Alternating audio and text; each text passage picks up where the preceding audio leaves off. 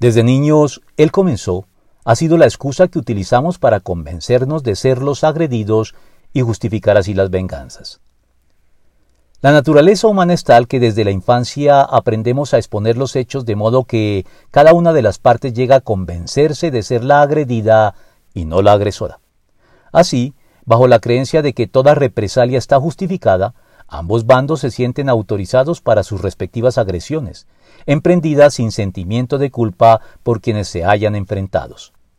Esta forma de razonar llega a hacer de la venganza algo legítimo, puesto que para efectos prácticos no existe ninguna diferencia entre una represalia y una venganza. Pero en relación con esta última Dios es muy claro en las Escrituras.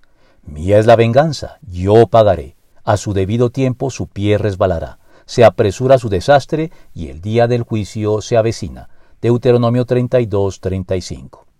Con esto en mente y sin perjuicio del papel asignado por Dios a las autoridades para hacer justicia, existen un buen número de conflictos que podrían haberse resuelto o evitado al romper el ciclo de agresiones, cediendo el presunto y en muchos casos dudoso derecho a la represalia, comenzando porque hay coyunturas tan complejas y con tanta historia detrás de ellas que es muy difícil, desgastante y hasta inoficioso establecer quién fue el agresor inicial.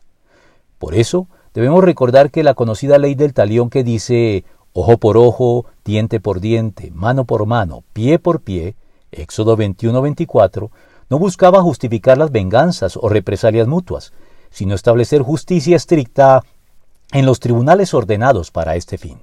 Por eso, no digas, le haré lo mismo que me hizo, le pagaré con la misma moneda. Proverbios 24, 29.